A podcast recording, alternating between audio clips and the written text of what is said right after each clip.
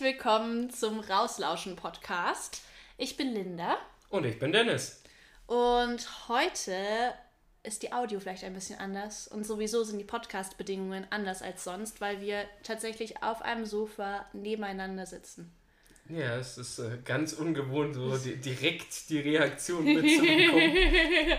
Und nicht so zwei Sekunden verzögert werden. Mhm, mhm. Ja, vor allem, weil wir auch die ganze Planung, das Podcast starten, auch auf Distanz gemacht haben. Da war ich auch noch in Wien und ähm, sind quasi Internetfreunde, die sich mal in echt treffen. Das ist ganz verrückt. Und das alles nur, weil ich hier bin für ein Praktikum. Mhm. Ja, aber ansonsten ist es wie immer. Ich erzähle was, du erzählst was. Nein, du erzählst nicht was. Du hast ein Interview heute. Genau, heute äh, habe ich gar nicht mal so viel zu erzählen. Ich werde dir Fragen stellen. Ich habe jemanden vom DJN Fragen gestellt und ähm, auch das werden wir uns nachher dann einfach anhören und äh, unsere Gedanken dazu noch teilen, mhm. sofern noch welche neu aufkommen. Wunderbar, dann würde ich auch direkt anfangen. Wir wollen gar keine Zeit vertrödeln. Was ist denn unser heutiges Thema? Unser heutiges Thema. Schön, dass du fragst. es ist unglaublich, wie das funktioniert zwischen uns. Ja. Ähm, ich wollte heute was erzählen zu Schutzgebietskategorien. Ähm, Weil es davon in Deutschland ziemlich viele und ziemlich viele verschiedene gibt. Und zum einen war es auch einfach für mich interessant, nochmal die Unterschiede genau herauszufinden. Ähm, ja, und ich hoffe auch für euch. Ähm, so als Überblick, es gibt das Bundesnaturschutzgesetz, dann immer noch Landesnaturschutzgesetze, die verschiedenen Schutzgebiete, Schutzgebiete werden von verschiedenen Gesetzen geregelt, also manchmal auf Bundesebene, häufiger auf Landesebene, würde ich sagen. Aber es gibt auch noch internationale Richtlinien, die von der IUCN unter anderem rausgegeben werden. Das ist die International Union for Conservation of Nature oder dann auf Deutsch und kurz Weltnaturschutzunion. Die haben im Versuch, die ganzen verschiedenen Schutzgebiete, die es in den verschiedenen Ländern gibt, mal irgendwie zu vereinheitlichen, so Kategorien ausgegeben. Aber ja, jetzt was die IUCN Nationalpark nennt und was dann sich auf Landesebene oder Bundesebene Nationalpark nennen darf, sind zwei sehr verschiedene Sachen.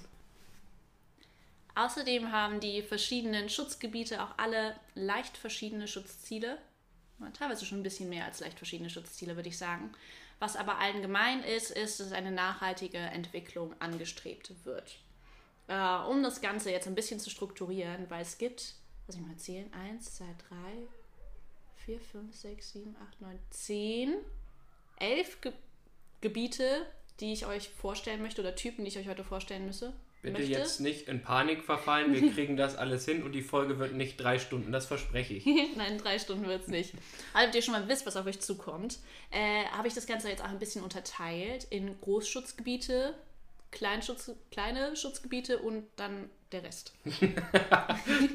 Wie immer ist der Rest einfach alles, was, was ich gerade nicht gut zu sortieren Ja, ja, konnte. ich würde jetzt nicht unbedingt sagen Gebiete mittlerer Größe, deswegen der Rest, der Rest. Also, Darum fangen wir an mit äh, den Großschutzgebieten. Da gibt es drei von. Zum einen den Naturpark. Da geht es darum, Kulturlandschaften zu erhalten und auch Erholungsraum für Menschen zu haben. Also ist die Erhaltung, die Entwicklung, der Wiederherstellung äh, der Landschaft, die auch durch die Nutzung von Menschen geprägt ist. Also eben eine Kulturlandschaft, zum Beispiel Weiden, zum Beispiel beiden. ja, es gibt da vielleicht auch noch sowas wie Streuobstwiesen, was typisch wäre. Mhm, mh. Verschiedenste Wiesenformen, die ja nach unterschiedlichen Maatsystemen entstehen. Also ja, sicher auch bestimmte Waldtypen. Ja, das kann ja. Ja, also es gibt ein paar Waldtypen, die halt traditionell irgendwie genutzt sind. Wobei Wald, glaube ich, in diesen Naturparken zumindest nicht den Fokus hat. Es geht schon mhm. meistens eher darum zu gucken, wie bekommt man eine gute Landwirtschaft hin, die dann teilweise auch halt einfach ein bisschen traditioneller ausgelegt wird. Also dass man eben sagen kann, hey, wir haben jetzt keine Herden von Schafen in mehreren hundert Stück, sondern vielleicht eher klein und dafür aber sind wir mehr am Wandern mit den Tieren. Oder dass man eben sagt, hey, wir haben klein partielle landwirtschaftliche äh, Sachen. Im Zweifelsfall, wenn es da jemanden gibt, der da mega die Ahnung hat, weil er vielleicht schon im Naturpark gearbeitet hat, oder da irgendwie sehr gute Kontakte hat, könnt ihr uns auch gerne da gerne noch mehr Infos zu schicken. Ähm, wir lernen da gerne dazu einfach an podcast.naturbeobachtung.de oder ihr schreibt uns bei Instagram oder irgendwo, wo ihr diesen Podcast auch gerade hört. Aber am einfachsten ist die Mail, weil dann freue ich mich immer, dass ich mal was zu lesen kriege. Ja. Gut. Äh, Was genau. gibt es denn noch anderes Zurück- außer Naturpark? Nee, ich will erstmal noch mehr zu den Naturparks sagen. Okay. Ja, also steht da halt diese Kulturlandschaft im Vordergrund und dass die traditionelle Landwirtschaft oder Bewirtschaftung der Flächen, die dann die Flächen auch zu dem gemacht hat, was sie sind, mit den bestimmten Arten und Biotopen, die darauf vorkommen, zu erhalten. Außerdem ist auch nachhaltiger Tourismus und auch insgesamt nachhaltige Wirtschaft ein großes Thema. Die sind flächenmäßig, können die sehr groß sein und häufig sind Teile von ihnen auch noch Naturschutzgebiete und Landschaftsschutzgebiete, über die ich später nochmal reden werde. Aber ich musste auch so dran denken, dass ähm, einmal in der Uni hat auch eine vom Naturpark, jetzt gucke ich da in Schwarzwald, ich weiß nicht, ob das in Süd- und Nordschwarzwald nochmal getrennt wird. Ja, ich hatte nämlich heute äh, tatsächlich in meinem Praktikum die Aufgabe unter anderem für ein gewisses Flurstück, was wir uns angeguckt haben, zu gucken, welche Schutzgebiete Ja. liegen da drüber. Und da hatte ich den Naturpark, äh, den Naturpark Nummer 6 müsste es gewesen sein und das war dann Südschwarzwald. Südschwarzwald. Okay, da habe ich wahrscheinlich mit einer Dame vom Naturpark Südschwarzwald geredet. Und die hatte erzählt, dass sie auch teilweise angerufen werden, gefragt werden, ob denn der Naturpark heute geöffnet hätte oder nicht. Also ja, die Frage ist Quatsch. Das sind riesige Flächen und es geht halt mehr darum, eben dieses nachhaltige Wirtschaften und sowas. Das ist kein eingeschlossener Bereich, ähm, wo Wildnis ist und wo man sich vorher anmelden muss. Das ist einfach, ja. Und das ist auch groß. kein Zoo. Nee, ein Zoo ist es auch nicht. Auch das kommt vor, dass manche Leute sich dann vorstellen, dass da irgendwie Gehege sind und das halt einfach nur sehr große Gehege sind und dann halt die Tiere vielleicht naturnah oder so gehalten. Ja, ich meine, eben vom Namen her könnte es auch alles Mögliche sein. Aber deswegen machen wir auch diesen Podcast, um mir diese ganzen Begriffssachen, Krimskrams mit Naturschutz aufzuklären. Mhm. Wir geben zumindest unser Bestes. Ja, wir geben unser Bestes. Und alles, was ich sage, unter Vorbehalt. Nach bestem Wissen und Gewissen recherchiert und aus der Uni mir gemerkt, aber ob das Ganze jetzt noch genau so stimmt. Wir sollten Äh. am Ende jeder Folge so einen kleinen Teaser noch so, so Ja, 30 ein Sekunden Disclaimer. Stille und dann so, wie immer alles ohne Gewehr. Äh, dann mache ich mit dem Biosphärenreservaten weiter. Da geht es auch um den Schutz von Natur- und Kulturlandschaften, die auch wieder halt eben Kulturlandschaften vom menschlichen Einfluss sehr geprägt sind. Und da sollten wir vielleicht jetzt auch nochmal explizit dazu sagen, vom menschlichen Einfluss geprägt bedeutet nicht naturschutzfachlich schlecht. Es gibt sehr viele Flächen und Biotope, die halt ohne die traditionelle menschliche Wirtschaft gar nicht so entstanden wären und sehr viele Arten, die Man könnte behaupten, es ist fast alles außer Sümpfe und Wälder. Wenn ich jetzt so spontan nachdenke, zumindest wenn wir uns überlegen, über 90 Prozent der Fläche Deutschlands wären sonst ein großer Wald, wenn der Mensch hier nicht gearbeitet hätte. Also äh, ja, Naturschutz ist im großen Teil von dem, was es ist, doch menschengemacht. Aber es gibt halt einen Unterschied zwischen Flächen, die entstanden sind und die eine, eine gewisse Diversität mit sich bringen und halt, wenn sich dann aber Wirtschaft weiterentwickelt, dass das halt passieren kann, dass es dann wieder verloren geht. Auf jeden Fall. Nicht alles menschliche Wirtschaften ist gut für die Natur. Ich glaube, das hat aber wahrscheinlich auch niemand gedacht, aber ja, ja, Was? Ich bin schockiert. Also, tatsächlich. Das irritiert Ja, ja. mich jetzt total. Ich Ja. dachte, diese Kohle verbrennen für Strom und so weiter ist doch auch gute Wirtschaft, oder? Naja, naja. Doch. Äh, aber um wirklich gute Wirtschaft geht es im Biosphärenreservat. ähm, nämlich eben ist da der Fokus nachhaltiges Wirtschaften und irgendwie so ein ausgeglichenes Verhältnis und so ein Zusammenarbeit in Anführungszeichen von Mensch und Natur zu praktizieren. Das sind häufig auch großräumige Flächen. Ich finde, bisher klingt es ziemlich ähnlich wie ein Naturpark. Was da aber der Unterschied ist, ist, dass ein Biosphärenreservat auch in verschiedene Zonen getrennt wird, in Kernzone, Pflegezone und Entwicklungszone. Und so müssen, also die Kernzone muss mindestens 3% der Gesamtfläche ausmachen und das muss wie Naturschutzgebiet geschützt werden. Also ziemlich streng, würde ich sagen. Die Pflegezone sollte so 10% der Fläche ausmachen, ist, der, ist ein Puffer um die Kernzone herum, wie so, die so wie Natur- oder Landschaftsschutzgebiet ist, also ja, etwas lockerer, um dann wirklich diesen starken Schutz in dem Naturschutzgebietsteil ähm, sichern zu können. Und dann ist der Rest Entwicklungszone mit ökologisch ausgerichteter Wirtschaftsentwicklung. Ah, das klingt toll. Das mhm. ist ein, ein tolles toller Satz. Ich, da, ich finde auch den Name Biosphärenreservat, also dieses Reservat, das klingt auch irgendwie, klingt nach was. Es klingt einfach schön. ähm, das ist dann auch Teil eines internationalen Netzwerks unter der Schirmherr Schirmherrschaft der UNESCO. Diese internationale Netzwerk ist auch noch bei ein paar Schutzgebieten, da kommen wir auch später noch drauf, spielt das eine Rolle, dass ja, die Gebiete vernetzt werden, dass man versucht auch über Landesgrenzen hinweg ähm, dann für Arten sorgen zu können und für Biotope. Und das halt mit einer etwas, aus einer etwas anderen Perspektive zu sehen. Aber ja, soweit zu den Biosphärenreservaten. Ziel ist dann Schutz, die Entwicklung und logistische Unterstützung. Genau, und die Biosphärenreservate haben so wie ein anderes Großschutzgebiet immer diese, diese schönen Kreise, die dann diese verschiedenen Farbkombos haben können. Ah, als Logo meinst du? Ge genau. Mhm. Also das ist einer der dieser Erkennungszeichen, dass sie eben zu diesem großen Netzwerk dazugehören. Und da gibt es halt noch das andere Großschutzgebiet, was du uns bestimmt jetzt gleich dann mhm. im Detail vorstellen wirst, wo ich ja auch über ein Jahr lang gearbeitet habe, in einem davon. Und deswegen diese, diese Farben, dieses Ringchen, das wird mir wahrscheinlich auf ewig in Erinnerung bleiben und der Pin ist auch zu Hause yeah. an dementsprechend irgendwo angepinnt. Die wird nicht mehr verloren. Um diese Spannung, die du gerade aufgebaut hast, direkt aufzulösen. Es geht um Nationalparke. Nationalparke sind dann die dritten Groß- oder ist die dritte Großschutzgebietskategorie. Ähm, ja, wie vermutlich viele von euch wissen, weil das wäre auch interessant.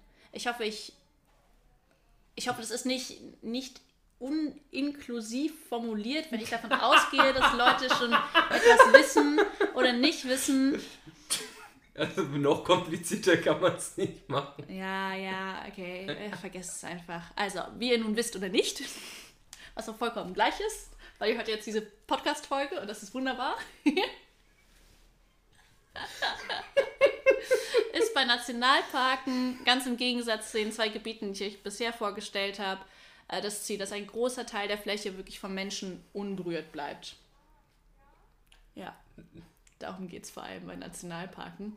Die sind äh, von Land zu Land sehr unterschiedlich und wie ich am Anfang gesagt habe, mit den IUCN-Kategorien, das stimmt teilweise überein und größtenteils gar nicht.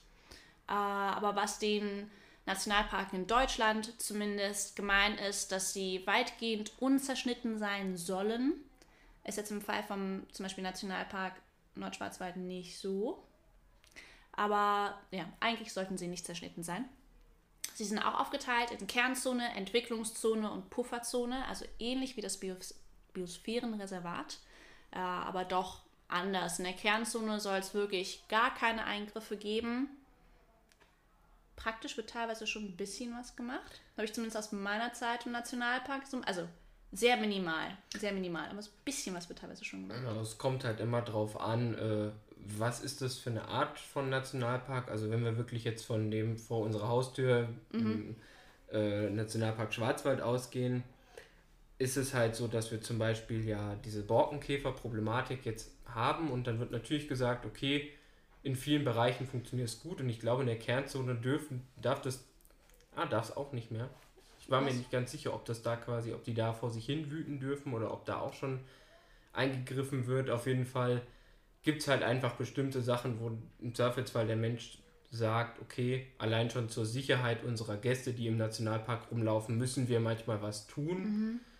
Ähm, das ist halt einfach, also das gehört irgendwo mit dazu, dass da ja Gäste unterwegs sind und wenn Menschenleben in Gefahr wären, weil beispielsweise die Bäume munter vor sich herfaulen und dann da doch aber noch irgendwo einen Weg durchführt, dann gehe ich davon aus, wird auch der ein oder andere Eingriff stattfinden. Aber Ziel ist es halt da, die, die Natur Natur sein zu lassen und sich halt wirklich einfach rauszuziehen. Das heißt, da geht es mhm. nicht darum zu wirtschaften und damit irgendwie noch Profit zu verdienen, soweit ich das immer mitbekommen habe. Ja, so empfinde ich das auch. Ich finde es da noch wichtig zu ergänzen, dass also, ja, also Wirtschaften schon mal überhaupt gar nicht in der Kernzone, aber auch, dass, und das haben wir ja in der vorherigen Folge schon mal gesagt, ähm, Wildnis nicht gleich Artenvielfalt ist. In den meisten Fällen sogar nicht. Aber dass man auch nicht eingreifen darf, um die Artenvielfalt hochzuhalten, sondern wirklich einfach ja, möglichst nichts tut.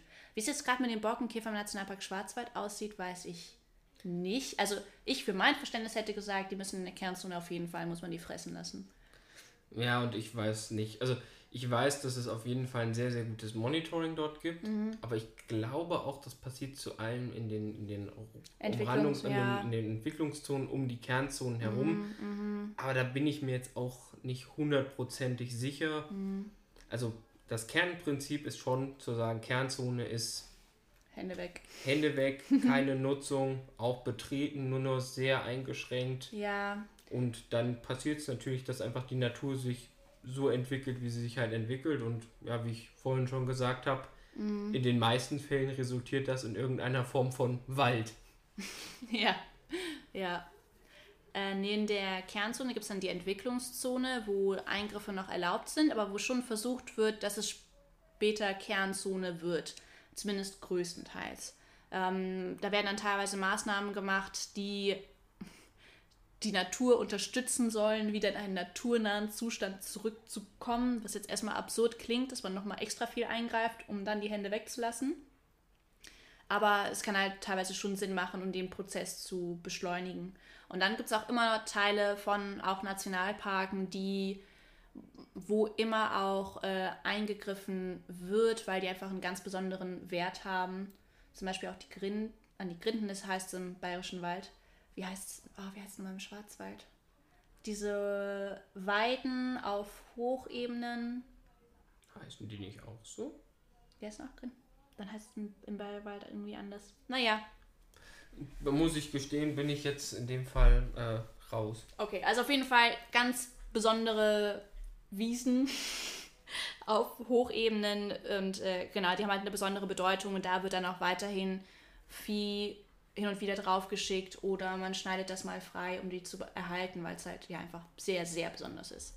Ähm, aber eigentlich soll der Großteil der Entwicklungszone auch früher oder später Teil der Kernzone werden, dass man ein möglichst großes Gebiet ohne Eingriffe hat. Und dann geht es darum, die Pufferzone, wo auf jeden Fall auch eine Debatte war beim Nationalpark Schwarzwald, dann wie breit die sein muss, damit man garantieren kann, dass kein Borkenkäfer aus dem Nationalpark raus in Wirtschafts- und Privatwälder kommt und wo die halt ein sehr intensives Monitoring machen, um zu versuchen, da sicher zu gehen, dass der Käfer nicht aus dem Park rauskommt. Aber da gibt es keine bundesweit einheitlichen Gesetze, wie, wie die Pufferzone auszusehen hat oder wie weit sie zu greifen ist. Die Ziele von Nationalparken ist halt vor allem diese Wildnis erschaffen, erhalten, wiederherstellen. Dann auch, solange es halt diese Schutzziele nicht behindert, Forschung, Bildung und Erholung. Aber quasi keine wirtschaftliche Nutzung, die jetzt nicht der Nationalparktourismus wäre. Ja, genau, das kommt halt dazu. Nationalparke sind Tourismusmagneten. Mhm. Ähm, das ist einfach ein Stück weit so, aber da geht es halt darum, eben zu sagen, hey, wir, also ich, eigentlich alle Nationalparke haben einen sehr großen Bereich, wo es um das ganze Tourismusmanagement und Besucherlenkung und all sowas Besucherlenkung finde ich auch ein super spannendes Thema. Also wo man ganz viel wirklich sich überlegt, hey, welche Wege geben wir jetzt wie frei? Was mhm. ist vielleicht auch, gerade wenn wir jetzt in Richtung Schwarzwald denken, im Winter, dass mhm. man bestimmte Wege wirklich dann auch noch auf dem Schnee aufsperrt und sagt, hey, hier bitte nicht, weil hier irgendwie das Auerhuhn jetzt gerade seine mhm. Winterreviere hat und wenn ihr das jetzt noch die ganze Zeit durch den Schnee jagt, finden, hat das keine Energie mehr. Mhm. Und da gibt es halt sehr, sehr viele Gedanken, weil man auch einfach sagt, wir können ja nicht den Menschen ein großes Stückchen Land in dem Moment wegnehmen und dann bauen wir einen Zaun einfach drumherum und dann darf niemand wissen, was wir darin machen. Das funktioniert einfach nicht und es geht halt eben auch darum zu, zu verstehen und zu lernen und eben auch das wieder kennenzulernen, wie sich so natürliche Sachen entwickeln können und vielleicht auch zum Beispiel zu verstehen, dass ein verfaulter Baumstumpf oder auch viele tote Bäume, die mal irgendwo rumstehen, zwar nicht hübsch aussehen, aber doch auch einen biologischen Nutzen haben können. Gerade ja. wenn wir an Käfer und ähnliches denken. Ich habe meine Bachelorarbeit auch über Käfer und Totholz geschrieben und mein Praktikum in dem Bereich gemacht. Also ich bin großer Fan von Totholz mittlerweile. Ah, und Totholz ist einfach tatsächlich totes Holz. Ganz banal. Verrückt. Ein Baum, der nicht mehr lebt, das ist Totholz.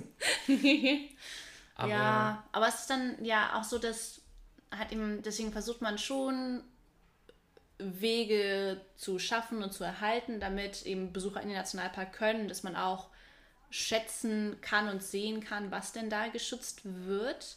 Trotzdem gibt es in den meisten Nationalparken Bereiche, die nicht einsehbar sind oder wo halt einfach kein Weg hinführt. Und ich finde es super spannend, dass du es auch so angesprochen hast. Wir hatten auch einmal eine Rangerin aus dem Nationalpark Schwarzwald ähm, in der Uni.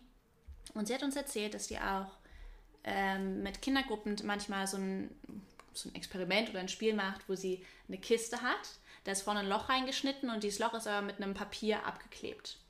Und dann haben die Kinder, kriegen diese Kiste und müssen sich dann entscheiden, ob sie das Papier kaputt schlagen um zu wissen, was drin ist, aber dadurch vielleicht auch das, was in der Kiste ist, kaputt geht. Oder ob sie die Kiste einfach sein lassen und was auch immer in der Kiste ist, auch in Frieden lassen und äh, ja, damit Frieden schließen, dass sie nicht wissen können, was drin ist, aber dass es dann diesem Ding besser geht. Mhm. Und ich finde, das ist halt eben dann, das ist diese Frage mit dem Wildnis und Kernzone und nicht hingehen, aber dann auch nicht wissen, was da ist. Ja, also ich, ich glaube zumindest, dass da für unsere Nationalparke einfach auch zu klein sind. Das ist jetzt eine ganz persönliche Meinung, mhm. weil ich, also meine Erfahrung zeigt gerade, also ich habe im Nationalpark Schleswig-Holsteinisches Wattenmeer über ein Jahr gearbeitet. Also entweder ist die Menschheit im Urlaub mit spontaner Blindheit geschlagen und das flächendeckend, oder die Menschen wollen einfach Schilder wie Betreten dieses Gebietes verboten nicht lesen und davon gehe ich aus, weil sie einfach sagen, sie wollen dann auch diesen, diesen Rückzugsraum genießen und mhm. das ist so der innere Drang, wo ich mich auch nicht zu 100% auch ausschließen kann, zu sagen, so, ey, voll nachvollziehen. ich will der Erste sein, der seinen Fuß in diesen großen Haufen Schnee steckt und mein Fußabdruck da als Erster drin ist. Und ich glaube, fast jeder kann das nachvollziehen. Ja, nee, ich finde es auch so schwer, aber ich kann es total nachvollziehen. Und ich habe es auch genossen, als ich im Nationalpark Bayerischer Wald Praktikum gemacht habe, dann halt auch Flächen betreten zu dürfen, wo sonst niemand hin darf. Oder er darf dann mit dem Auto da rumfahren dürfen, also natürlich auf den Wegen, jetzt nicht einfach so irgendwo. Aber natürlich konnte man auch mit dem Auto Bereiche erreichen, wo halt dann Leute zu Fuß und mit dem Fahrrad kaum hinkommen, weil es einfach zu weit drin ist im Nationalpark. Ich habe das schon sehr genossen, dieses Unberührte. Ich kann das absolut nachvollziehen, aber da muss man, muss man sich zurückhalten. Naja. Ja. Es ist auf jeden Fall eine sehr spannende Sache und äh, Nationalparke an sich sind ein Riesenthema. Äh, allein die Ausweisung ist immer ein Riesenpolitikum und also wahrscheinlich könnte man fast überlegen, irgendwann mal noch eine extra Folge nur zum Nationalpark wie wir jetzt schon über Nationalpark geredet haben. Und wir sind noch gar nicht mal auf Details eingegangen und äh, welches alle gibt. Äh, oh. Ja, ich ja glaub, machen wir weiter. Genau, machen wir hier einen kurzen äh, gedanklichen Cut. und, und kommen zu den kleinen Gebieten. Weil, ja, ich teile es ja in groß, klein und Rest, deswegen kommt der Rest am Schluss. Ähm, kleine Dinge. Da gibt es unter einem, unter einem, unter anderem, zu einem, die Naturdenkmäler. Das sind zum Beispiel bestimmte Felswänden oder Höhlen oder ein besonderer Baum. Die Fläche hat eine Oberbegrenzung von 5 Hektar Größe und ein Hektar ist 100 mal 100 Meter. Und da ist auch die regionale Bedeutung wichtig. Ähm, das ist auch ja, die Schutzgründe sind dann eher oder können auch eher ästhetisch und naturhistorisch sein oder bestimmte Forschungsinteressen. Die äh, ja, Schutzstatus ist dann ähnlich wie Naturschutzgebiet, also recht streng. Aber ja, regionale Bedeutung, relativ klein, kann auch eher ästhetische, naturhistorische Gründe haben. Das sind die Naturdenkmäler. Ähnlich sind dann die nationalen Naturmonumente. Da ist aber der Unterschied, dass sie nationale Bedeutung haben müssen. Also ich denke mal, dass jetzt eine einfache Baum, in Anführungszeichen, äh, eine besonders alte Eiche, wo es aber dann in anderen Teilen von Deutschland noch ältere Eichen gibt oder sowas, dann wird halt, wird nicht jeder von denen geschützt, sondern es muss schon national irgendwie bedeutend sein. Hat keine Oberbegrenzung, was die Größe angeht. Glaube ich zumindest. Ich habe es jetzt hier nicht aufgeschrieben, aber ich meine, dass das, dass das wichtig war. Sie können auf jeden Fall auch so groß wie Nationalparke sein. Gut, dann wird es also, wohl keine Größenbegrenzung ja, ja, ich glaube auch nicht. Meistens sind sie kleiner, aber es ist jetzt schon was Größeres als Naturdenkmal. Und da ist auch der Kulturwert wichtig, Seltenheit und Eigenart, eben dass es eine nationale Bedeutung hat. Ähm, Weil es da auch häufig ein großes BesucherInneninteresse gibt, ähnlich wie im Nationalpark. Und das sind halt einfach besondere Landschaften und das ist dann anziehend. Müssen die auch ja, besondere Managementpläne haben und haben häufig auch eine Abteilung dabei, um das zu regeln. Hast du da irgendein Beispiel oder sowas zufällig gefunden? Ich habe Beispiele. Ich kann es mal eben nochmal hergoogeln. Ah, da kann ich auch sagen, woher ich die meisten, die meisten Informationen habe. Das ist wirklich eine tolle Quelle. Und zwar vom BJ, oh, BFN. uns DJN mit BFN gemischt. Mhm. Dieser Podcast ist übrigens vom DJN. Das ja. haben wir am Anfang gar nicht erwähnt, aber wir, wir bauen das jetzt ganz galant einfach ja. ein. Also, wir sind jetzt beim BFN. Beim BFN, dem Bundesamt für Naturschutz. Und da haben die als Beispiel genannt für nationale Naturmonumente die Ivenacker Eichen in Mecklenburg-Vorpommern. Okay, da war ich jetzt noch nicht. Ja, das Grüne Band in Thüringen. Ja, okay, da Grünes bin Band ich kennt man. tatsächlich groß geworden. Also mhm. nicht in Thüringen selber, aber auf der hessischen Seite vom Grünen Band, so 20, 30 Kilometer entfernt davon. Ja, aber das grüne Band in Sachsen-Anhalt auch. Ja, mir sagt das meistens nicht so. Es gibt auch äh, die Klu das Klutert-Höhlensystem in NRW. Das klingt auch spannend. In Höhlen war ich sowieso noch nicht viel unterwegs. Ich muss gestehen, ich, mich reizt das so gar nicht. Aber ich habe äh, einen guten Bekannten, der ist äh, unter anderem Fledermausforscher mal ja. gewesen. Und der war dann auch mit einem Kumpel von ihm unterwegs und das war so ein ganz verrückter Höhlenforscher. und der hat dann irgendwann echt gemeint, okay, alles, wodurch, wo meine Brille durchpasst, passe ich auch durch. Und muss das wohl tatsächlich umgesetzt haben. Und ich halte das für sehr faszinierend. Also. Ja, ist für faszinierend und fraglich. Dass er überall, wo seine Brille durchpasst, auch selbst durchkommt. Ja. Aber ja. Er, er, muss es wohl geschafft haben. Jetzt weiß ich natürlich nicht, wie groß das Brillengestell war. Ja. Das kann ich nicht sagen. Aber äh, ja. Ja, cool. Spannende Höhlen. Okay, dann habe ich jetzt auch mal ein paar Beispiele für nationale Naturmonumente. Naturmonumente. Das mhm. ist gut, gut zu wissen, wenn man mal gefragt wird. Ja, ja. Ich meine, ich würde euch auch gerne noch mehr Beispiele sagen, aber gerade bei den kleinen Sachen kam es mir nicht bekannt vor und ich wusste nicht, ob es weiterhilft, aber ja. Ich meine, ansonsten kann man einfach auf die Seite vom BFN gehen BFN. und selber gucken. Genau. Als nächstes gibt es die geschützten Landschaftsbestandteile. Der Schutzstatus ist dann nicht so wie bei den nationalen Naturmonumenten und Naturdenkmälern. Der Stat Schutzstatus ist eher so äh, mittelstark. ähm, es geht darum, dass das halt ja ein konkretes Objekt ist, das aber als Teil einer Landschaft begriffen wird. Ah, hier ist es mit keiner maximale Größe. Okay. Ähm, das können zum Beispiel Hecken sein, Weiher oder Streuobstwiesen, die aber eben als, als Bestandteil der Landschaft auch wichtig sind. So habe ich es verstanden. So dürfte es auch sein. Also es gibt verschiedene Typen einfach, wo man sagt, oder auch ein Bach wäre theoretisch sowas, wo man eben sagt, okay, der gehört zwar an sich zur Landschaft, aber ist halt einfach was Schützenswertes, beziehungsweise Hecken halt einfach weil es sowieso mittlerweile nicht mehr so viele gibt, gerade so mhm.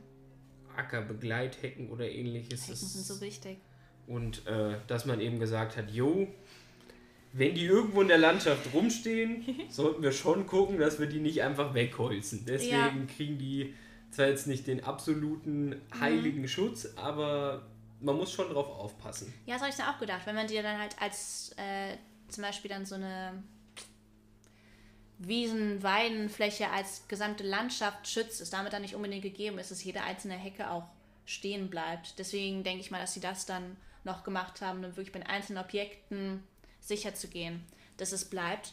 Da ist dann auch die Funktionalität der Natur ein, wichtiges, ein wichtiger Aspekt, Zum einen ist es dann eben auch so Naturschutz, also wenn jetzt die Hecke naturschutzfachlich oder sowas wichtig ist, ähm, das haben wir ja genannt, aber dann auch, wenn das für das Orts- oder Landschaftsbild einfach ein wichtiger Teilaspekt ist und die Landschaft sonst nicht das gleiche wäre. Ähm, da stand auch noch zur Abwehr schädlicher Einwirkungen. Ja, wenn du dir beispielsweise überlegst, du wohnst am Hang und mhm. da stehen Bäume und mhm. wenn die Bäume auf einmal weg sind, rutscht dir der Hang runter, ah. würde ich das als schädliche. Okay, ja, ja, ja. Wäre jetzt so meine, meine spontane Idee. Aha, klingt sinnig.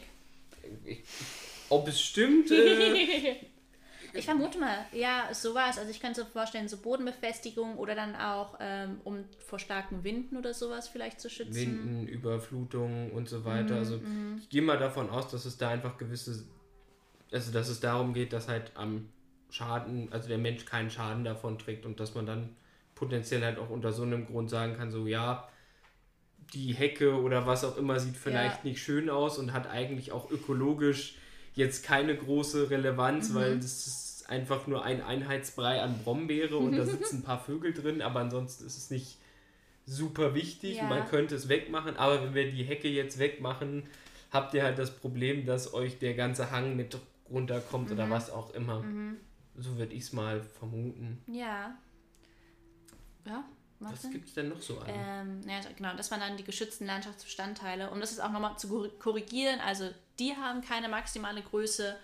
Die nationalen Naturmonumente dann wahrscheinlich schon, aber sie können auch ziemlich groß sein. Und als letztes bei den kleinen Gebieten habe ich gesetzlich geschützte Biotope. Was, also ich finde die Kategorie auch super spannend, weil bisher waren alle Sachen, und ich hoffe, ich lüge nicht, die müssen so ausgerufen werden. Da muss das einzelne, das einzelne Gebiet oder dann der einzelne Baum oder sowas, wenn wir jetzt vom Naturdenkmälern äh, zum Beispiel reden, muss gesagt werden, dieser Baum ist wichtig und muss da bleiben unter Paragraph XY. Bei den gesetzlich geschützten Biotopen, die sind auch gesetzlich verankert, aber da ist dann jede, ich sag jetzt mal Wiese, so, jede Wiese, jeder Wald auch der als der dieser bestimmte Typ ist, der im Gesetz als gesetzlich geschütztes Biotop verankert ist, wird automatisch geschützt. Ob da jetzt irgendwer vorher schon mal war und gesagt hat, ach ja, dieser Wald ist ja genau so einer, der geschützt werden muss, das ist, ja, ist egal, ob das vorher irgendwo kartiert wurde oder vermerkt wurde, es ist automatisch geschützt.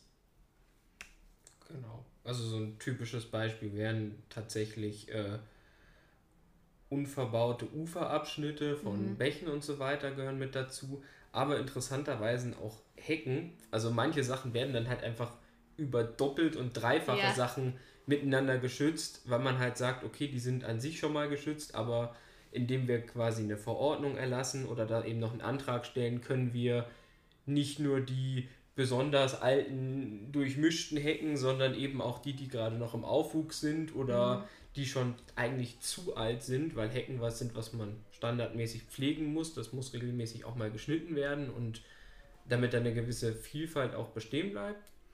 Und ähm, wenn man sowas hat, dann ist es, gehört es einfach dazu, dass man das dann vielleicht nochmal zusätzlich absichern kann. Und ganz interessant ist da auch, dass das Bundesnaturschutzgesetz sich jetzt gerade geändert hat, beziehungsweise da eine Änderung beschlossen wurde und zum Beispiel auch äh, Streuobstwiesen jetzt mit unter diese geschützten Biotope fallen sollen und auch einige äh, Mähwiesentypen, mhm. die da jetzt unter diesen Paragraph 30 ist das im Bundesnaturschutzgesetz mitfallen sollen. Deswegen werden diese Biotope auch manchmal einfach Paragraph 30 Biotope genannt, weil die halt per se, also sie existieren und damit sind sie geschützt. Mhm.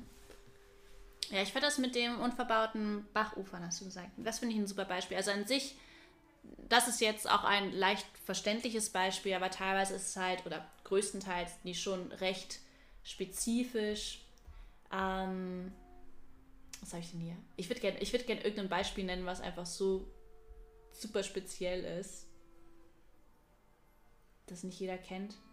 Ja, eigentlich ist das schon recht generell zum Beispiel offene Binnendünen, offene natürliche Block-, Schutt- und Geröllhalden, Lehm- und Lösswände, Zwergstrauchginster und Wacholderheiden, Borstgrasrasen, Trockenrasen, Schwermetallrasen, Wälder und Gebüsche trockenwarmer Standorte. Das ist schon auch eine große Kategorie. Mhm. Wobei dann natürlich dann wieder das Ding ist, dass du halt in den meisten Fällen auch erstmal jemanden brauchst, der fachlich so viel Ahnung hat, der dann dir sagt, ja, ja. das ist jetzt nicht diese und jene Form davon, sondern das sind jetzt auch wirklich die mhm. Ginsterheiden oder was auch immer. Genau, und das müssen wir euch auch nochmal sagen. Es gibt so viele Kategorien. Es gibt so viele Kategorien. Das ist ein. Oh. Also, wen das interessiert, einfach mal äh, Biotopkartierung eingeben. Da gibt es teilweise so Standardwerke. Mhm. Und wer da Langeweile hat, kann sich in die mal ein bisschen einlesen. Dann kriegt man mal so einen Eindruck, was für eine Vielfalt von verschiedensten Biotoptypen, Formen, regionalen Ausprägungen mhm. und, und, und es da dann gibt. Und äh, ja, wer da durchsteigen möchte, das, das braucht auf jeden Fall seine Zeit. Das ist nicht ja. so, so schnell und einfach gemacht. Ja, aber ich finde es auch super spannend. Und äh, ja, ich meine, es ist auch sinnvoll, weil die Natur ist eben einfach so komplex. Das ist dann unser Problem, dass wir versuchen, da ein System draus zu machen. ja, ja. Gut. Also das sind die gesetzlich geschützten Biotope. Und jetzt kommen wir zum Rest. Juhu, Resterampe. Verschiedener Größen. Äh, als allererstes die Naturschutzgebiete, die ich jetzt schon häufig benannt habe, ohne es erklärt zu haben, was nicht gutes Podcasting ist. Aber ich wollte diese Struktur beibehalten. Aber jetzt kommt es immerhin als erstes. Äh, also neben den Nationalparken haben die Naturschutzgebiete den strengsten Schutz. Da ist eine Zerstörung oder Veränderung überhaupt gesetzlich verboten, beziehungsweise es geht vor allem darum, dass, ähm, ich hoffe, ich lüge nicht, aber ich glaube schon, ja, dass halt eine Verschlechterung verboten ist. Man darf schon eingreifen, um die zu erhalten oder zu verbessern.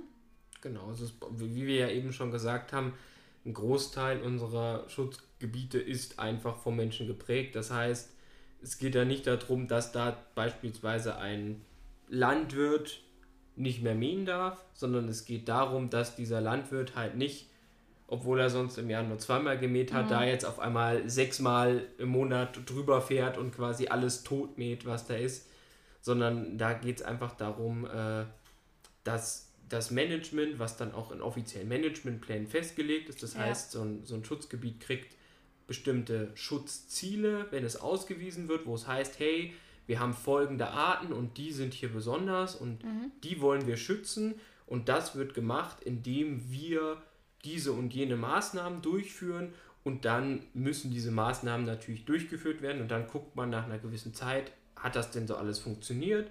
Ist es besser geworden oder mhm. müssen wir unsere Managementpläne anpassen? Wie, wie schaut das miteinander alles aus? Und daraus wird dann eben weiter aufgebaut. Also zwangsläufig der Großteil, wenn nicht sogar wahrscheinlich fast jedes Naturschutzgebiet unterliegt zum Managementplan und hat damit zwangsläufig auch irgendwelche Eingriffe. Ja. Aber da geht es einfach darum, dass es keine negativen Auswirkungen auf das Gebiet haben darf oder mhm. auf die Schutzziele. Mhm. Und dementsprechend ist dann auch eine Nutzung, das kann halt sein, dass man durchspaziert, das kann auch einfach so Nutzung als Erholungsgebiet sozusagen sein, nur dann erlaubt ist, wenn es mit dem Schutz vereinbar ist. Also ich muss jetzt gerade auch dran denken, ähm, bei Radolfzell oder generell am Bodensee ist ja auch super viel Naturschutzgebiet am Ufer. Und es halt teilweise schon Wege durchführen, aber zum Beispiel dann halt zu bestimmten Zeiten das Betreten dieser Wege verboten ist. Ja. Halt Und dann, wenn da Vögel Genau, brüten, wenn da Vögel brüten oder zur Zugzeit. Oder ein anderes Beispiel ist zum Beispiel auch das Angeln. Mhm.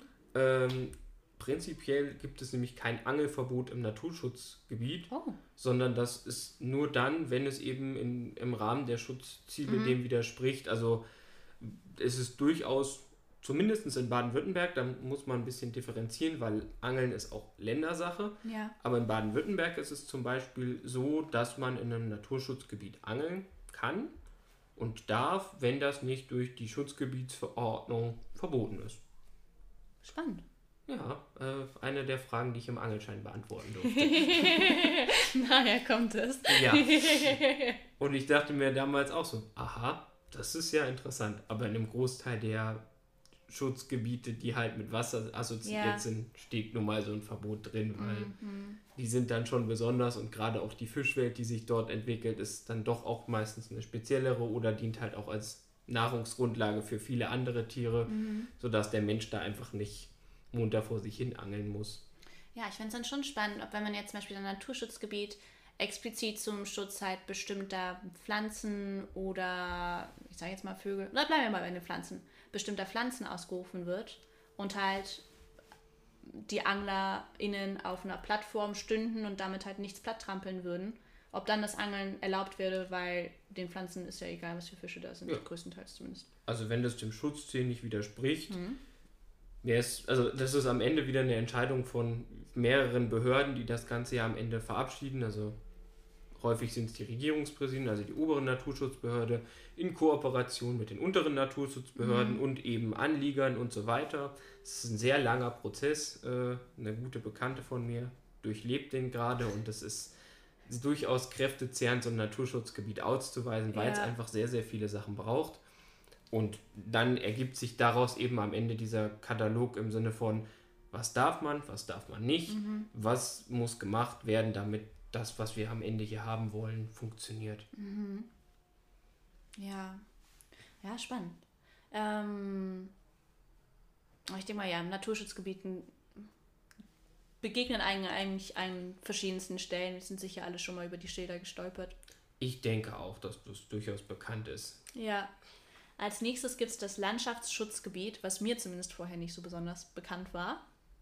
Ähm, da geht es darum, das Erscheinungsbild der Landschaft sowie dann auch wieder die, dass es ein intaktes System ist, dass der Naturhaushalt leistungs- und funktionsfähig bleibt und ist, soll geschützt werden. Der Erholungswert spielt auch eine Rolle. Die Schutzauflagen sind jetzt nicht so streng. Auf jeden Fall nicht mit Naturschutzgebieten zu vergleichen. So wie ich das verstanden habe, geht es da eben vor allem um das Erscheinungsbild der Landschaft. Ähm, das heißt, ob du jetzt eine Wiese auf diese oder jene Art bewirtschaftet, macht nicht so einen Unterschied, aber du darfst jetzt eine Wiese nicht zu Wald werden lassen, zum Beispiel. Wenn halt wirtschaftliche Wiesen Teil, besonderer Teil dieser Landschaft sind. Das ist. Ja. Das ist was, was soll ich dazu noch sagen? Das war jetzt äh, kurz und prägnant alles zusammengefasst. Man kann sich das einfach.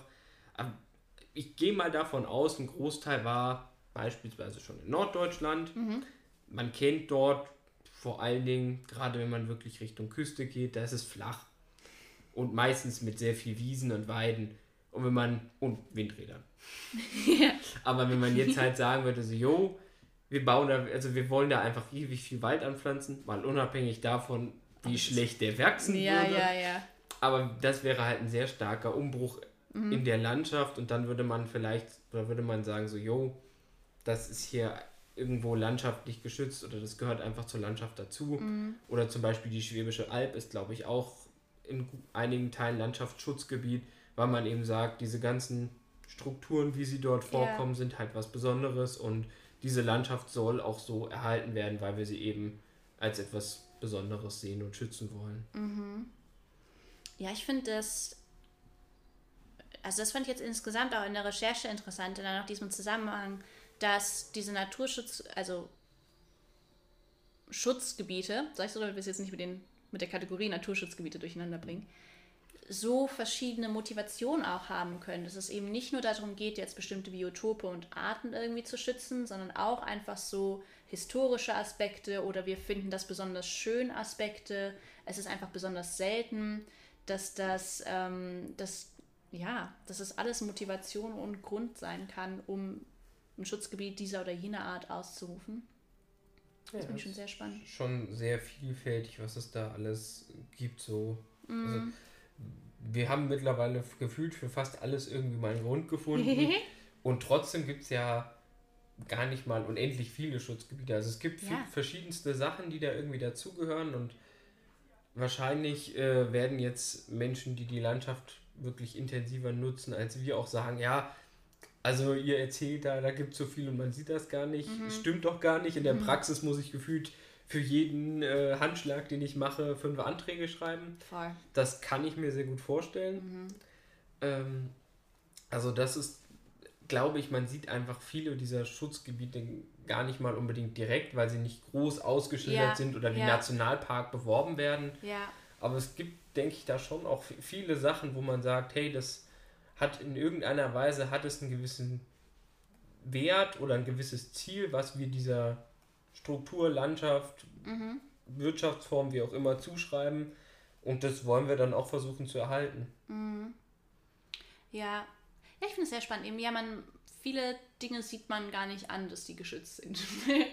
Oder nicht. Und dann ist auch so, dass diese, also alle Sachen, die ich genannt habe, die sich auch teilweise überlappen. Ja, das passiert extrem viel. Ja. Also das ist äh, ganz normal, dass einfach, wenn man mal irgendwo ein, eine, eine, Schutzfläche geschaffen hat, die mhm. eben dann einen besonderen Status bekommt, dass man dann halt sagt so, jo, das ist ja eigentlich auch noch da und dafür relevant und ja, dann noch da und ja. dafür, so wie wir es ja allein schon hatten, also diese klassischen Paragraph 30 Biotope, mhm. natürlich kommen die auch in Naturschutzgebieten zum Beispiel vor oder so, wenn man halt sagt so, ja, das ist an sich schon schützenswert. Ja.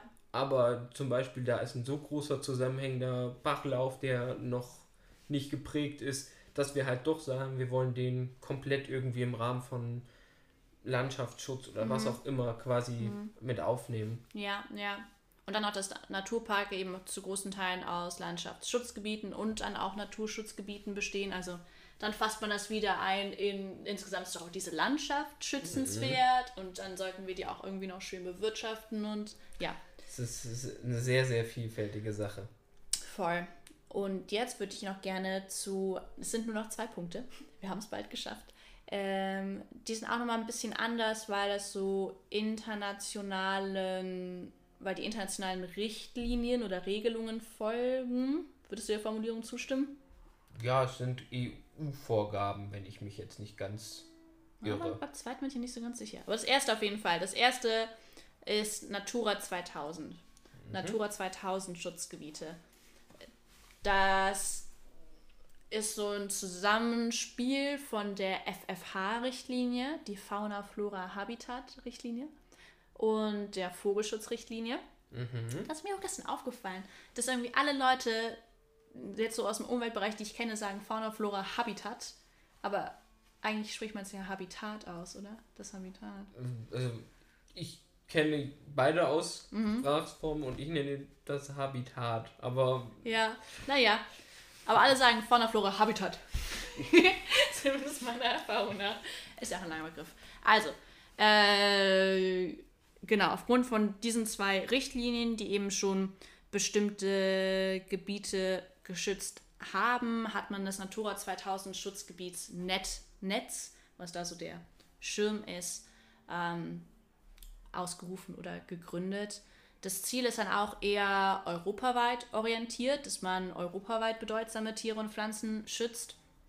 Und das habe ich zumindest so mitbekommen, diese Vernetzung auch eine ganz große Rolle spielt. Dass jetzt eben nicht dann bestimmte Vogelart halt also ich kenne mich jetzt in Vögeln nicht so gut aus und ich hoffe, dass ich kein, nicht komische Wörter, unpassende Wörter benutze, aber dass äh, die jetzt nicht in einem Land irgendwie total viele Brutmöglichkeiten haben und dann aber in den nachfolgenden Ländern, wo sie dann überwintern würden, überhaupt keine Möglichkeiten zwischenzulanden und dann erst wieder, wo sie überwintern würden, der Raum dafür da ist, dass da eben ein Netz geschaffen wird, dass die Tiere insgesamt auch noch in ihrem Bewegungsspektrum irgendwie Genau, also es geht einfach darum, sich zu überlegen, äh, dass man eben europaweit Lösungen findet, sowohl wenn es um Grünkorridore und so weiter geht, also um die Vernetzung von Biotopen, weil es ist zwar schön und gut, wenn ich ganz viele ganz kleine Inseln mhm. habe, aber wenn die Tiere sich nicht austauschen können, haben wir halt irgendwann die Genetik, die dann doch irgendwie gemein ist, weil sie immer, weil der Genpool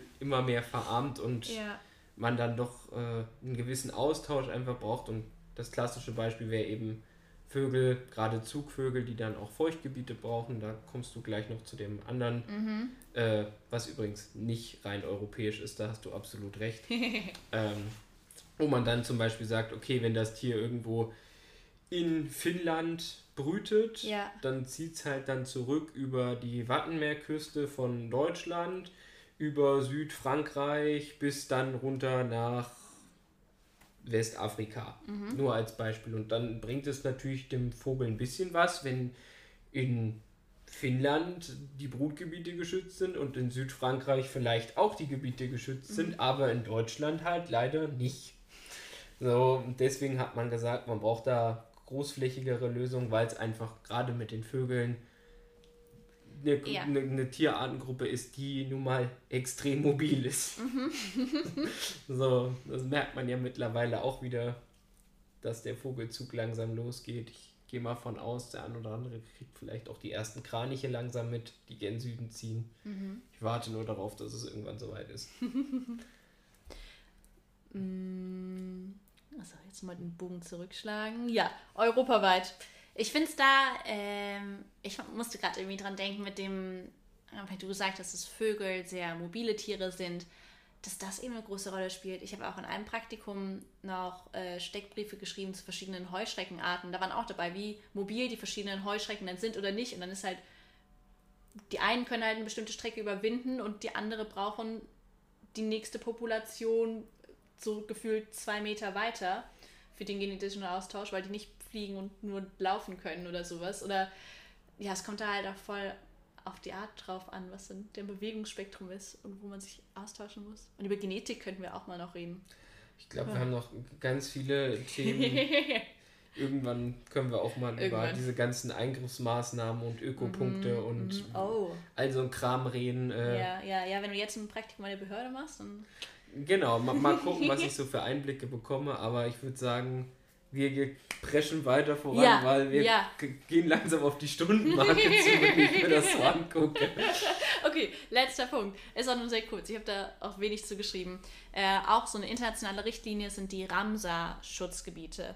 Das ist ja eben ein internationales Abkommen, wurde 1971 in Ramsar im Iran beschlossen, daher der Name, und widmet sich dem Schutz von Feuchtgebieten internationale Bedeutung. Das ist auch schon alles, was ich dazu aufgeschrieben habe. Möchtest du noch was dazu sagen?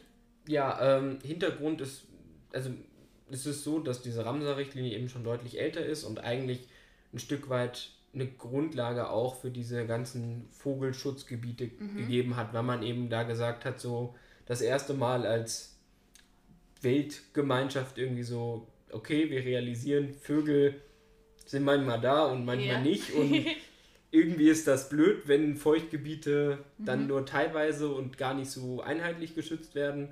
Und man hat eben in diesen Ramsar-Abkommen gesagt, jo, Feuchtgebiete ist was, das ist wichtig. Damals halt unter dem Kernschwerpunkt meines Wissens nach eben für Zugvögel, die gerade an so Feuchtgebiete assoziiert sind, die zu schützen. Aber natürlich kommt es auch anderen Arten zugute. Also Ja. das ist ja das, das Schöne, dass wir selten sagen, okay, wenn wir gerade wenn wir uns auf Gebiete, Habitate konzentrieren, wenn wir sagen, wir schützen die ganzen Habitate, dann gibt es vielleicht zwei, drei Arten, die da besonders herausstechen, weil man sagt so, ja, die kennt auch jeder oder mit denen können viele Menschen sympathisieren, aber es gibt Ja. natürlich noch viel, viel kleinere und ganz viele komplexe Sachen, die da mit einhergehen, die wir nicht direkt sehen können, aber die dadurch auch geschützt werden. Und das ist so der, im Endeffekt bauen äh, diese Vogelschutzgebiete auf den Ramsar-Gebieten mit auf Ja. und sind natürlich für alle Ornithologen unter euch da draußen unglaublich schöne Hotspots, wo man heute noch viele, viele tolle Vögel beobachten kann, weil sie eben auch schon seit mittlerweile über 40 Jahren jetzt geschützt dann sind. So. Ja, wobei Deutschland ist dem Ramsar-Abkommen etwas später beigetreten. Ah, verdammt. Trotzdem, es können trotzdem 40 Jahre sein. Ich glaube, es war schon auch in den 70er Jahren. Ja, aber sagen wir mal so zwischen 30 und 40. Auf jeden Fall schon Eine Weile. eine, eine ganze Weile. Gerade wenn man sich überlegt, wie das so mit Schutzgebieten damals noch aussah. Ja, ja. Ja, möchtest du, da du dich jetzt mit dem Thema beschäftigt hast, das irgendwie jetzt versuchen, nochmal so deinen, deinen finalen Eindruck der Recherche zusammenzufassen, so als großen Abschluss des Ganzen? Ich glaube, der große Fazit ist, es ist schon viel. Es ist etwas weniger kompliziert, als ich dachte. Also ich habe schon das Gefühl, verstanden zu haben, was die verschiedenen Kategorien auch voneinander unterscheidet. Aber ich weiß nicht, ob es jetzt irgendwem weiterhilft nach 50 Minuten, dass ich nochmal alles aufliste. ähm, aber ja. Also am Ende halten wir fest, es gibt ganz, ganz viele Schutzgebietskategorien. An Die- sich gibt es schon viele Werkzeuge, die man, gesetzliche Werkzeuge, die man zum Schutz von Natur nutzen kann. Wie sehr das dann gemacht wird oder wie einfach das dann in der Umsetzung ist, ist dann auch wieder eine andere Frage. Theoretisch ist da Aber dann können wir uns ja vielleicht irgendwann auch mal mit mhm. einem Experten oder einer Expertin zusammensetzen und die oder den mal ausquetschen und fragen, geht das denn alles so einfach? Ist das ja. immer so entspannt oder gibt es da vielleicht dann doch so den einen oder anderen Grund, warum das nicht so gut funktioniert? Möglicherweise, ja, das ist spannend. Kommt auch noch auf die Liste mit möglichen Themen. Aber das war es soweit zu meinem Beitrag zu Schutzgebietskategorien. Erstmal eine Pause. Pause.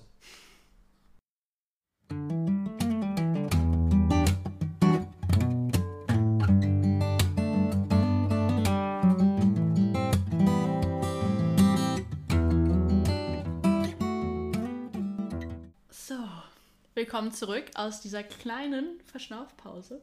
Ich hoffe, euer Gehirn ist jetzt ein bisschen erfrischt und ihr seid aufnahmebereit für den nächsten Teil des Podcasts, für das Interview. Genau, also ich verspreche jetzt schon, es wird auf jeden Fall nicht so lange. ähm, genau. Wir haben uns gedacht, wir wollen ja immer mal wieder was Neues ausprobieren mhm. und ähm, ausprobieren war in dem Fall auch das Stichwort. Wir haben gesagt, wir wollen mal ein Interview ausprobieren. Ich habe mich dafür mit Sarah zusammengesetzt. Ähm, Wer genau Sarah ist und was sie im DJN macht, äh, werdet ihr gleich noch genauer erfahren.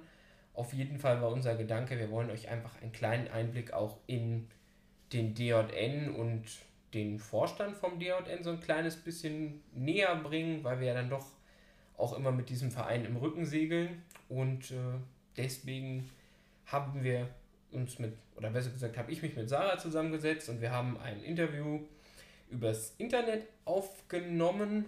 Da muss ich mich auch gleich vorneweg entschuldigen für die Tonqualität. Es war das erste und äh, mir ist am Ende aufgefallen, dass es leider nicht die gewohnte hochqualitative mhm.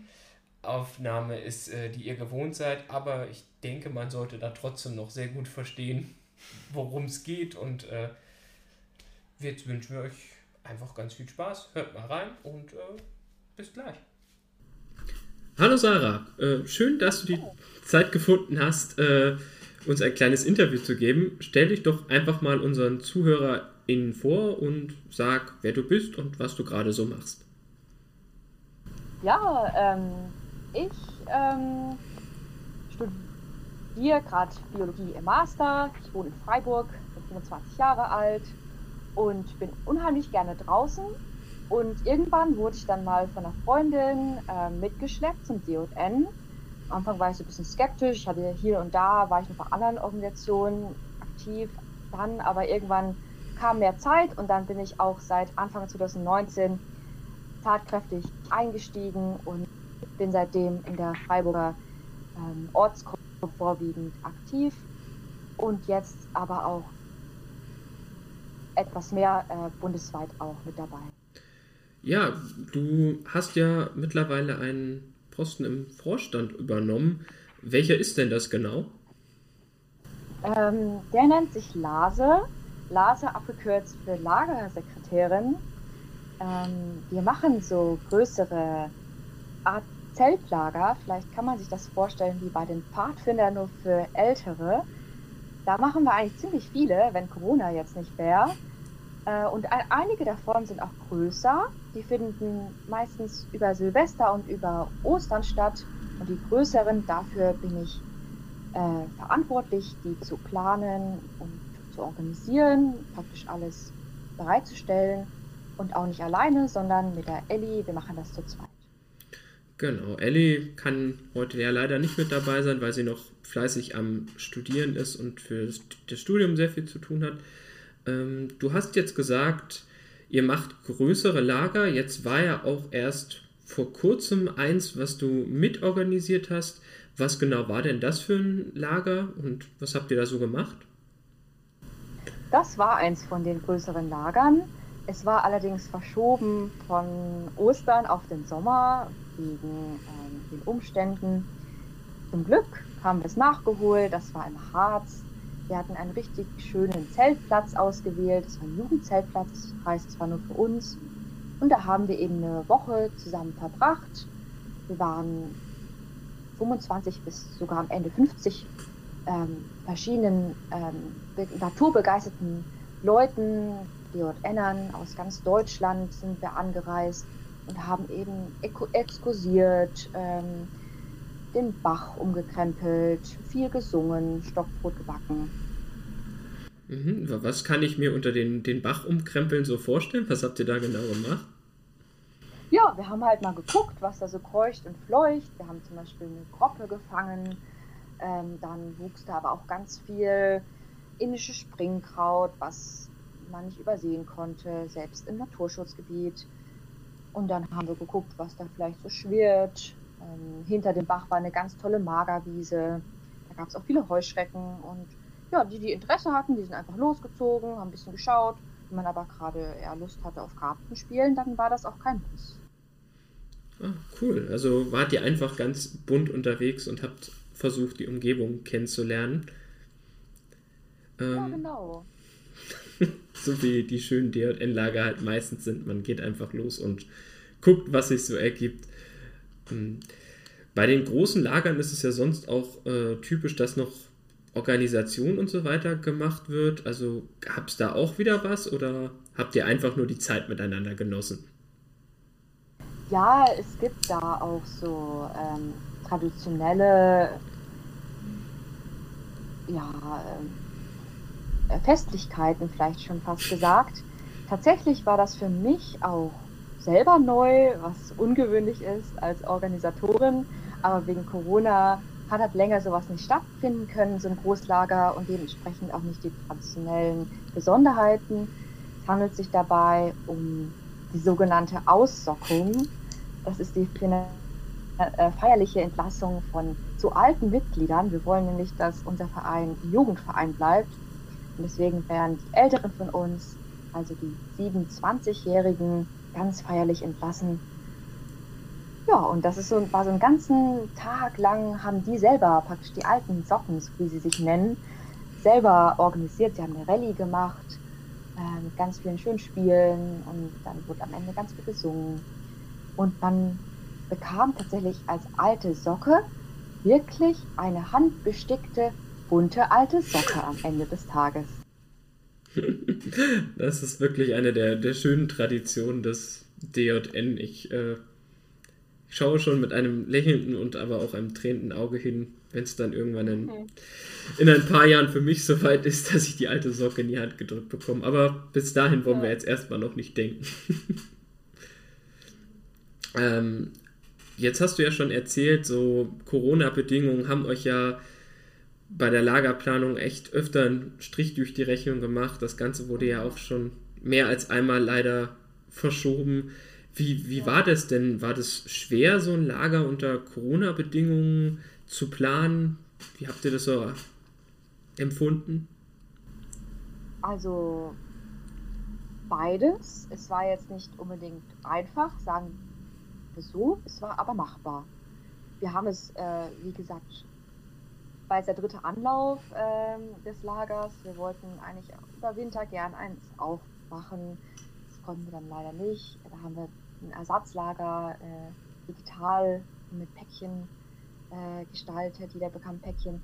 Ost an Ostern konnten wir es auch nicht. Dann mussten wir es verschieben auf den Sommer. Ähm, das hat dann natürlich geklappt, sonst kann ich äh, von euch nicht berichten. Aber natürlich mussten wir ein umfangreiches Hygienekonzept erstellen. Ähm, da hatten wir ein bisschen Bedenken, weil wir kein eingetragener Verein sind, ist es immer so eine Sache, ähm, dass da auch dann, ja, für, auch für die Organisatoren ähm, hat man dann doch ein bisschen Bedenken. Aber die ganzen Bedenken, die waren alle nur, bis es angefangen hat. Sobald es angefangen hat, ich war selbst auch sehr verwundert, Ellie auch, es ist wirklich alles sehr gut und rund abgelaufen. Alle waren immer mal mitdenken, was man machen könnte, wo man sich mit einbringen könnte. Die Stimmung war gut. Wir haben uns regelmäßig getestet, also bei der Ankunft, bei der Abreise und zwischendurch auch. Das war natürlich auch immer, man hat sich natürlich auch gefragt, was passiert jetzt, wenn ein Test außersehen positiv oder wirklich, wirklich positiv wird, ne? Was, was kommt dann das Gesundheitsamt äh, bei so einem Zeltlager vorbei? Natürlich immer so Gedanken das, oder ein mulmiges Gefühl im Bauch, aber es war wirklich gut und es hat uns motiviert, nochmal auch sowas dann zu organisieren. Und jetzt im Nachhinein habt ihr auch keinen Anruf vom Gesundheitsamt irgendwo noch bekommen, dass eigentlich irgendwer noch jetzt im Nachhinein sich angeblich dort irgendwo positiv angesteckt hat oder sowas? Nee. ja, gut. Dann seid ihr, habt ihr anscheinend alles richtig gemacht, keiner krank geworden. So soll es doch sein. Wenn du so an das Lager zurückdenkst, ich konnte leider nicht vorbeikommen. Was war denn so, so dein Highlight? Wo würdest du sagen, wow, das das bleibt mir so mit am meisten in Erinnerung. Gibt es da irgendwas? Meinst du jetzt von den Örtlichkeiten um unseren Campingplatz im Harz rum oder für mich als Organisatorin? Das, du kannst auch gerne von beiden erzählen, von den Örtlichkeiten und einfach, was du, du hast ja die ganze Woche miterlebt, wo du sagst, Aha. das war wirklich, das war mein Highlight der Woche. Also tatsächlich war für mich das Highlight diese Ausdockung weil ich, was weiß ich, was für Vorstellungen davon, davor hatte und ja, also wusste ich auch nicht, was ich da, worauf ich mich da einlassen soll oder hatte selber noch nicht so wirklich ähm, Ahnung von der Vereinsstruktur tatsächlich. Äh, und deswegen war das für mich so voll die Überraschung und ich fand es richtig schön. Und wer weiß, vielleicht werde ich selber mal wenn ich mal eine Familie haben sollte, meine Kinder in die DN stecken, weil ich es einfach so herzlich fand. die Örtlichkeiten, ähm, da war so eine, äh, ähm, da war, es war Gipscast, die Landschaft da, und es gab eine Kirche, die war in den Gipscast reingesetzt. Das ähm, Cast, das, da, da sind viele Höhlen und Dolinen, die entstehen, wenn halt das ganze Niederschlag immer durch im Boden versickert, dann wird der, ja, das Kalzium, also der Kalk praktisch ausgewaschen und dann entstehen halt so äh, Löcher und der eben eins war eben ganz groß und da hat man eine Kirche reingesetzt und das fand ich sehr eindrücklich. Ah, okay, das klingt echt gut. Ähm, jetzt wäre für mich natürlich noch so die Frage, was steht denn bei dir als, als nächstes jetzt auf der Liste? Was steht als nächstes für dich beim DJN an? Also gerade noch die Abrechnung die ganzen ähm, DJNer, die auf dem Lager waren, die schicken mir gerade ähm, ihre Fahrt, äh, Fahrtkostenabrechnung, also ihre Tickets, mit denen sie zum Lager angereist sind. Ich habe hier gerade fünf Briefe mit unterschiedlichen Handschriften auf dem ähm, Schreibtisch liegen. Ich bin nämlich erst gestern zurück äh, zum, nach Freiburg zu meinem Studentenzimmer gekommen und das muss ich jetzt alles noch praktisch einsortieren. Das steht für mich persönlich an. Und tatsächlich äh, suchen Ellie und ich gerade nach einer neuen Unterkunft für das Winterseminar. Und was sind da so die Voraussetzungen für die Unterkunft? Jetzt kannst du gerne den, den Podcast nutzen, um vielleicht Werbung zu machen. Vielleicht gibt es ja irgendwen, der sagt, ah, da kenne ich was, da könnt ihr vielleicht rein. Gibt es da irgendwelche Kriterien? Ja, ähm, das ist eine gute Idee, ein bisschen Werbung. Ähm, es sollte ähm, Indoor sein, weil es ist ein Winterseminar. Also es könnte zum Beispiel eine Schule sein, wo wir praktisch schlafen und wohnen dürfen mit einer Küche. Sollte möglich sein, da mit 50 oder 60 Leuten auch unterzukommen. Es müssen keine großen Standards sein. Also wir schlafen auf Isomatten und auf Schlafsäcken. Ähm, und ähm, sollte in der Nähe von einem schönen Gebiet sein, weil man möchte ja auch äh, was erkunden können, so als Naturbeobachterin.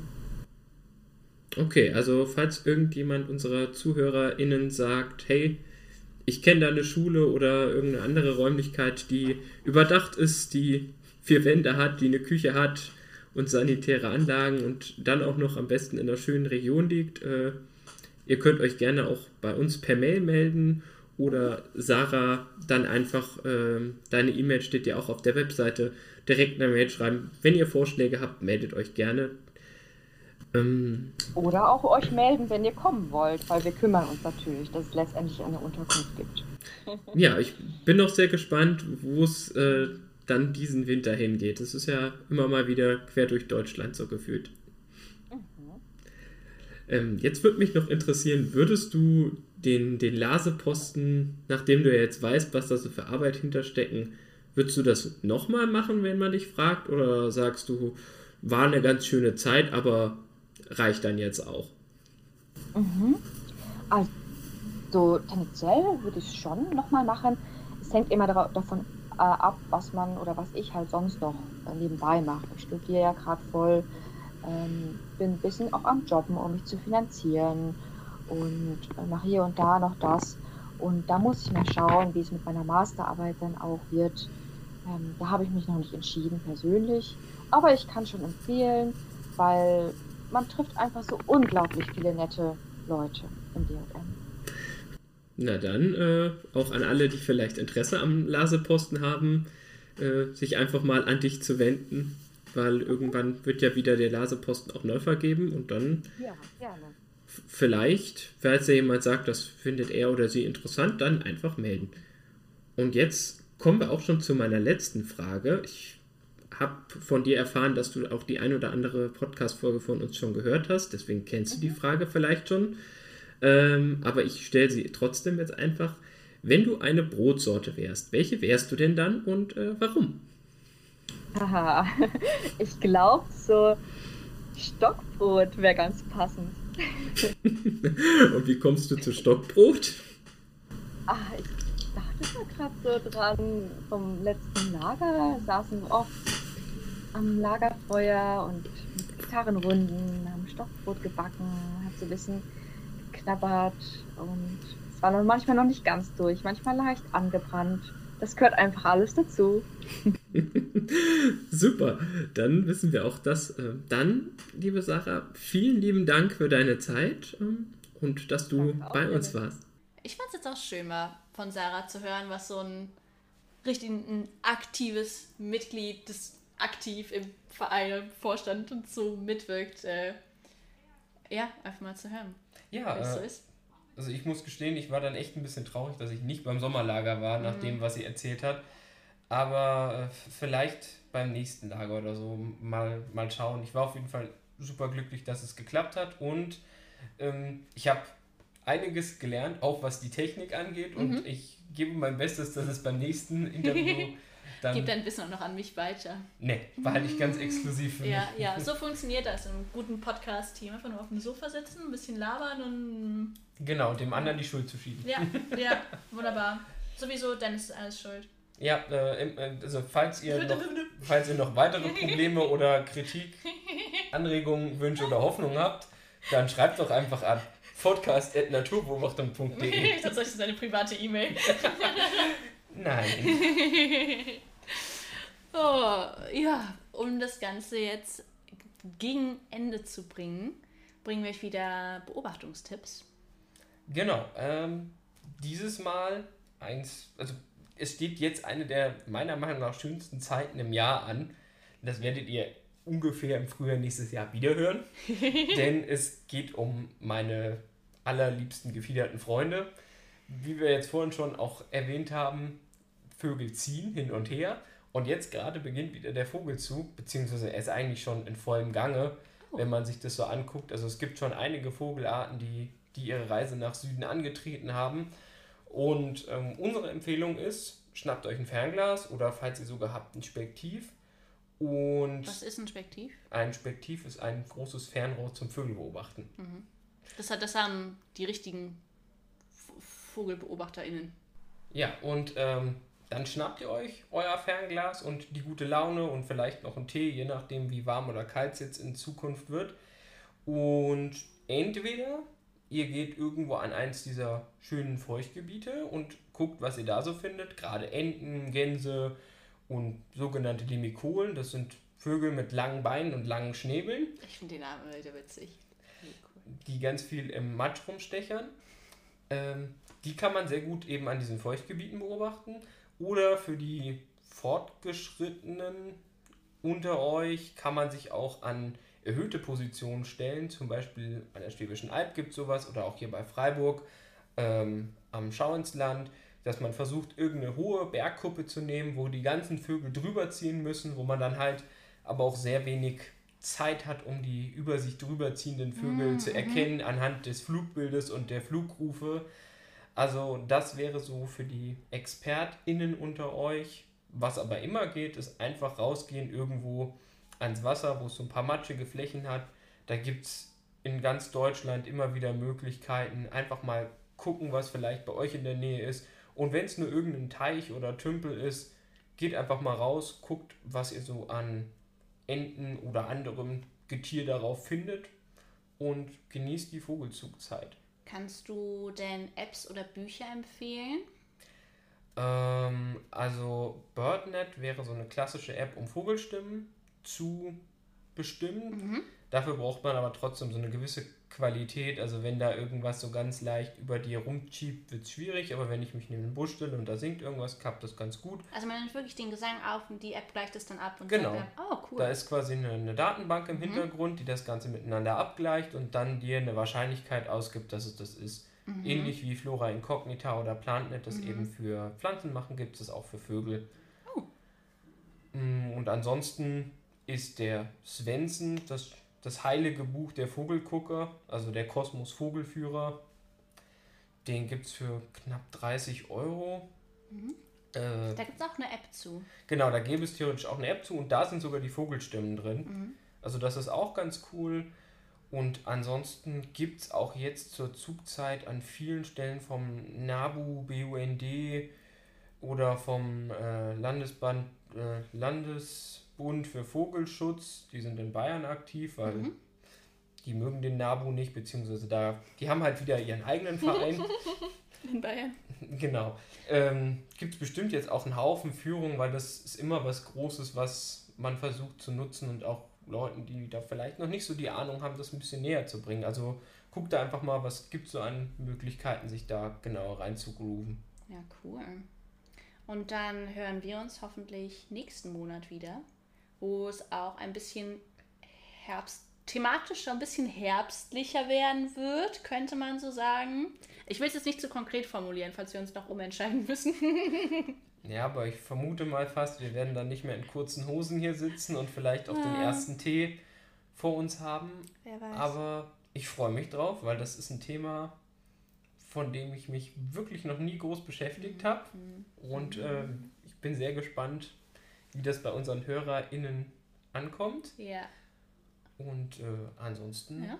bleibt uns, glaube ich, nichts mehr zu sagen, außer mhm. bis bald. Bis dahin. Wir hören uns.